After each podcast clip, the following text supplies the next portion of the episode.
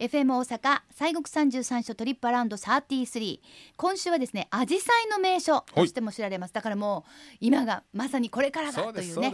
はい、京都にある第20番のお札所の西山吉峰寺さんをご紹介したいと思います、はい、お願いしますえー、吉峰さんというふうなね、はい。名前でこう親しく呼そうですね。びましていただいておりますがねはい。えー吉峰寺さんはですね京都でございますが京都の西山でございますね。そうでございます。はい、あのおここのお寺はですね20番目のお札所でございますが、まあのお寺としてですね形がついてきましたのはだいたい平安中期ぐらいに、まあ、なるんですが、はい。えー玄山上人という方がおられましてね。玄山上はい人さん、えーこの方がまあ創建をされていくんですけれども、うんあの余川っていうね比叡山の中にですね、はい。あの3箇所比叡山って大きな、まあ、あのグループというグループというかな場所があるんですけどね、はいはいはい。その横の川で余川というのがあるんですけどここうん。はあの、おみくじ発祥のとこなんですけどね。えあー、余川の絵心宗図さんという方がおられましてね、うん。えーこの人にまあ指示をされていたんですけれどあも、はい。えーこの玄山上人さんが47歳の時にこの京都の西山をお訪れられまして自ら、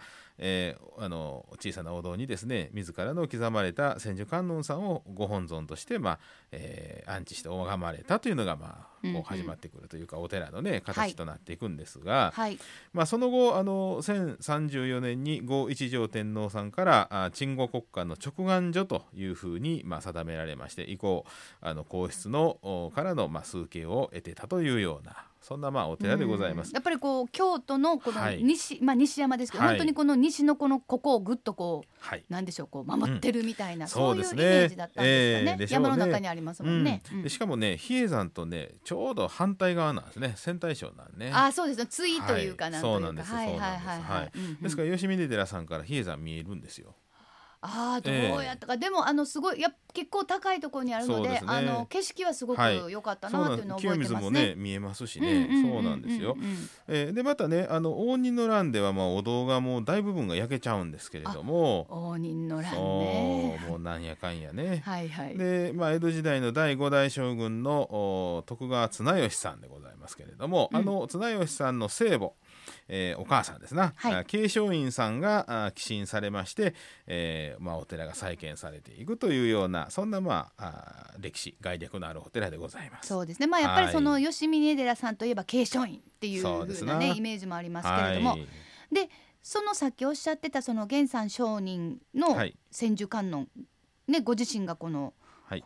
刻んだホリホリしたっていう、そそれなんですか？今のご本尊は。そうですね。あの1042年にあの夢のお告げを受けまして、えー十えー五お朱雀天皇の直命によりまして楽東の和塩寺っていうねお寺が、まあ、昔あったんですけれども、はい。えーここにあの、おまあ、作られたそこにおられたおあの千手観音さんを、まあ、ご先座して本尊としてるんですが、うん。ですから玄山上人が作られたご本尊さんも脇の本尊として隣に祀られてるということは要は2体あるんですね。あすごいですよね、ええそんなありがたいのがそうなんですみたいな。であのしかもね毎月の第2日曜とお正月の三が日にご開帳をされていました。うんうん。ところがですね2028年、えー開山1000年を迎えるんですけれども、えすごいな。えそうそうそう。えーでねうん。その言うたら仏さん千手観音さんをですねいはい。つもその定期的にご開帳月1回されてたんですけれども、うん。2022年1月ですから来年の1月。来年1月。はい、えー元来の慣習である秘仏にて法案される予定どどういうことですつか。まり、えー今はあー毎月1回、えーお扉が開いてお参りできたんですがはい。来年のお正月の1月から、うん。えー秘仏に戻しますと要するに扉閉めますとあら。で22年来年の1月にお扉閉めたら次開けるのは2028年あら。はい6年後あじゃあもうちょっと毎月という、はいもう空いてるうちに行っとかなあかん。そうそうそうそうですから今今んとこね毎月その加野さんのまあその第二日曜とお正月三が日空いてたんですがねうん。毎月空いてたんやけれども来年のお正月からはもう扉一回ガチャッと閉めた次はもうあの6年後まで開けることないんでそうですか。こはいれはもうちょっとね、そうそうこれを覚えといていただいて。そうですそうですはい。じゃあその毎月こう会長されるのも年内いっぱい。そういうことです。っていうことになりますのでね。でも逆に言うと年内いっぱいは毎月ご回答されているということでございます。で昨年ですね病気併誘の霊言もご紹介いただきましたよね。はい、はいそうですね、うん。あの1259年に京都で疫病が、まあ、たあの発生して多数の方が亡くなると。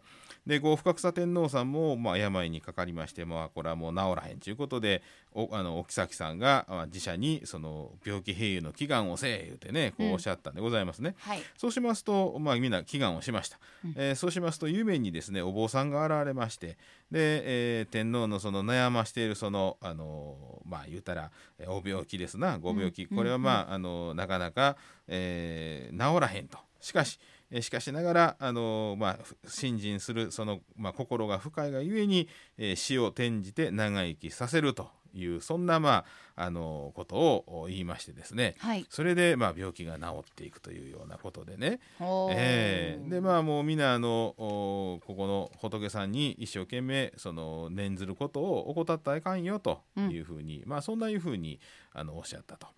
ですからこれがまあそのそしてそのまあお坊さんが観音さん千手観音さんの姿でその天に昇っていかれるようなそんな夢をご覧になりましてですね。はい。でまあ皇后さんも天皇さんも、えー、洛中の方も多くまあなんかその同じような夢を見たらしくてですね。でほどなくその疫病は収まったなんていうような伝説があるんでございますけれども、えーですからまああの一生懸命あの信心しなさいよというようなことをそうですまね,、あね。信じてということですね。はい。さあそしてその吉見デラさんといえば継承院、はい。まあ、シンデレラストーリーがございますけれども、はい。それにちなんだ出世薬師如来。非常に有名ですが、釈迦如来さんも、まあ、実は有名なんですよそうですよ。あの、うん。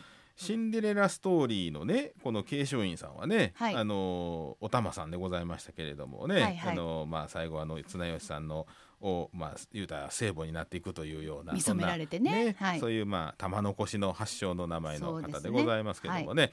で、えーなんですがもうお一つそのエピソードが出世薬師さんもその、まあ、それで有名なんですがもう一つそのお釈迦さんも有名と。うん。えーっていうのはもともとですね釈迦ヶ岳の頂上にある小さなお堂に、えー祀られておりました石仏のお釈迦さん、はい。えーがですね明治時代に、えーその当時のおご住職がですねこの夢をねご覧になって、はいえーこっちまあ言ったら、まあ、この吉峰さんに行きたいよ言うて仏さんが言うてはったわけなんですな。うんうんそれでまああのおお堂へ移されたわけでございます。はい。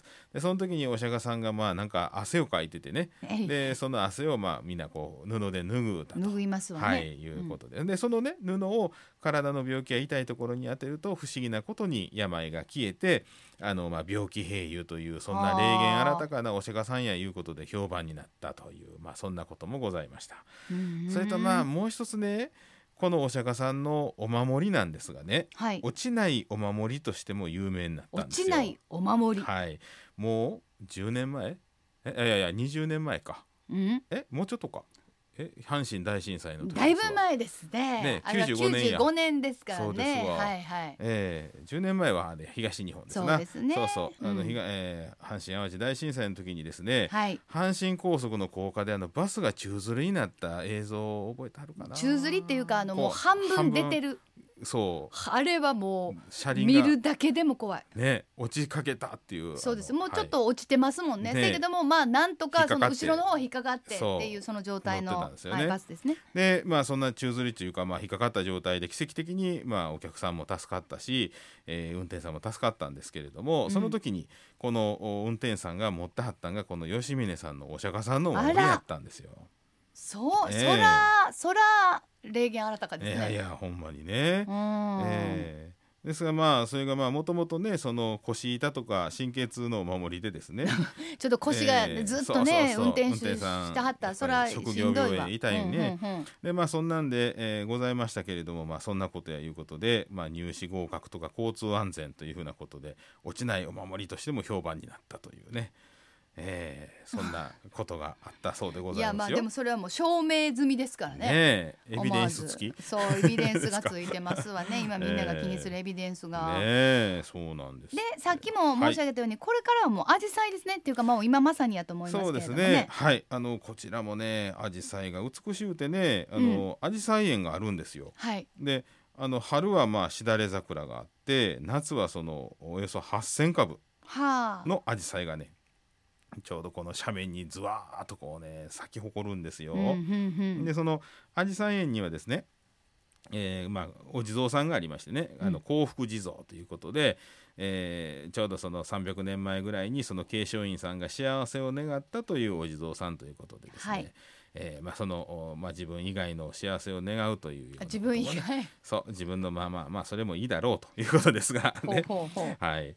えでまああのおこの辺もまあ本当にあのおまあい一面紫陽花の山でございますんでね、うん。綺麗ですよ。綺麗でしえーょうね。もうぜひともね一度まあね状況もありましょうけれどもね、はい。あのその状況を許されるのであれば一度そうですね。ね、えー。私も行かせてもうたけどだからあれ夏やったかな？紫陽花は咲いてなかったですね、あそうですか。ん。でもすごくあの、まあ、ちょっとこう高低差があはい。って、。そうそうそう。こう行ったっていう行った、えーお前したっていう。そうそう程よい高低差ね。そうです。ね程よい高低差に程よい、そうあの緊張感とそうですね。程よい充実感をはい。ありますね。得られるところで、はい。もうそんなもう大変で仕方がないっていうね。そうそうそう。下から歩いていったらそらそうやるけどもえあのバスとかバス停までい行けたはらどうにか行けます、バス停阪急バス多分取ってたんじゃうかな。撮ってた撮ってた。であのちょうど境内の坂もね、はい。これ以上続いたらめげるぞっていうところでお堂があるんでギリギリ。えギリギリね。ほんでちょうどそうそうほんでパッと見たらあの慶祥院さんのはい。この松がビローンってこうビローンってなってるからそうそうあええの見れたみたいなあと思にちょっとまたそこから登ってね。そうそうそうまあもうちょっと挫折しそうやなと思ったら到着するっていうね。そうそう。ほんでもそこからどんどん下がっていくっていっていうねくっていうね。ええ感じです、はい。ええ感じでございます。ええ感じでございははい。い、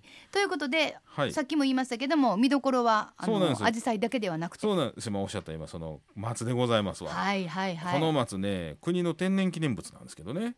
いやそうでしょ。ええ。めちゃくちゃ立派でしたよ、有流の松樹齢600年以上ですはいもう横に広がれるだけ広がってました、うん。本当そうなんです。ちゃんとあのつっかい棒がついて。つっかい棒ついてね、はいあれ一時ちょっとあの枯れちゃって半分切らはったんですけどね。半分っていうかちょっと蘇ったんですね。それでもまあねよかったです。そう。で慶祥院さんお手植えの樹齢300年以上のおしだれ桜も有名なんですけどそれはもうそれはね。慶祥院さんからそれぐらい経ってますもんね。ね。うん、でまあ山門には運慶作と伝わります仁王像がああったりいたしましてね。はい。で今はまああのコロナウイルスでちょっとそのどうや分かりませんがあの宝物館もあるんでね、はい。えーちょっと今ひょっとしたら閉まってるかもしれないですけれども、うんうんうん。まあ時によってはあのそういう許せば開くこともあること思うんですけどもね。そうですね、はい。あと暑い時に行ったらちょっとだけは涼しいかもしれませんね。あーけどどうやろうか。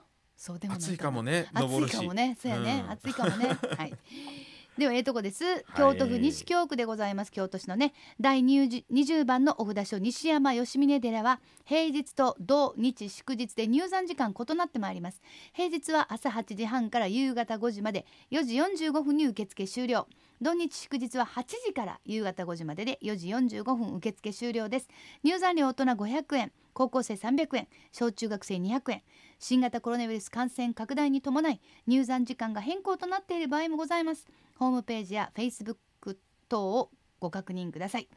アクセスです。JR 京都線向町駅または阪急京都線東向駅から阪急バス66番吉峰寺行きで終点吉峰寺歩いて8分。これは歩いてじゃなくてこれは登って8分でござそいうまね。ですすね。登って8分です。登って8分でございます、お車の場合は京都縦貫道大原のインターチェンジまたは靴掛インターチェンジからおよそ20分駐車料は150台500円でございます、えーそれでは森さん、はい。吉峰寺さんのご本尊のご神はい。言お願いいたします。ました、えー吉峰寺さんはあの千手観音さんでございます、はい。おなじみのやつですもうおねなじみでございますね。えー、オンバザラタラマキリクソアカはい。でございます。よろしくお願いします。はい。オンバザラタラマキリクソアカオンバザラタラマキリクソアカオンバザラタラマキリクソアカはい。ありがとうございます。ありがとうございます。今週は西国三十三所第20番のお札所西山吉峰寺をご紹介しました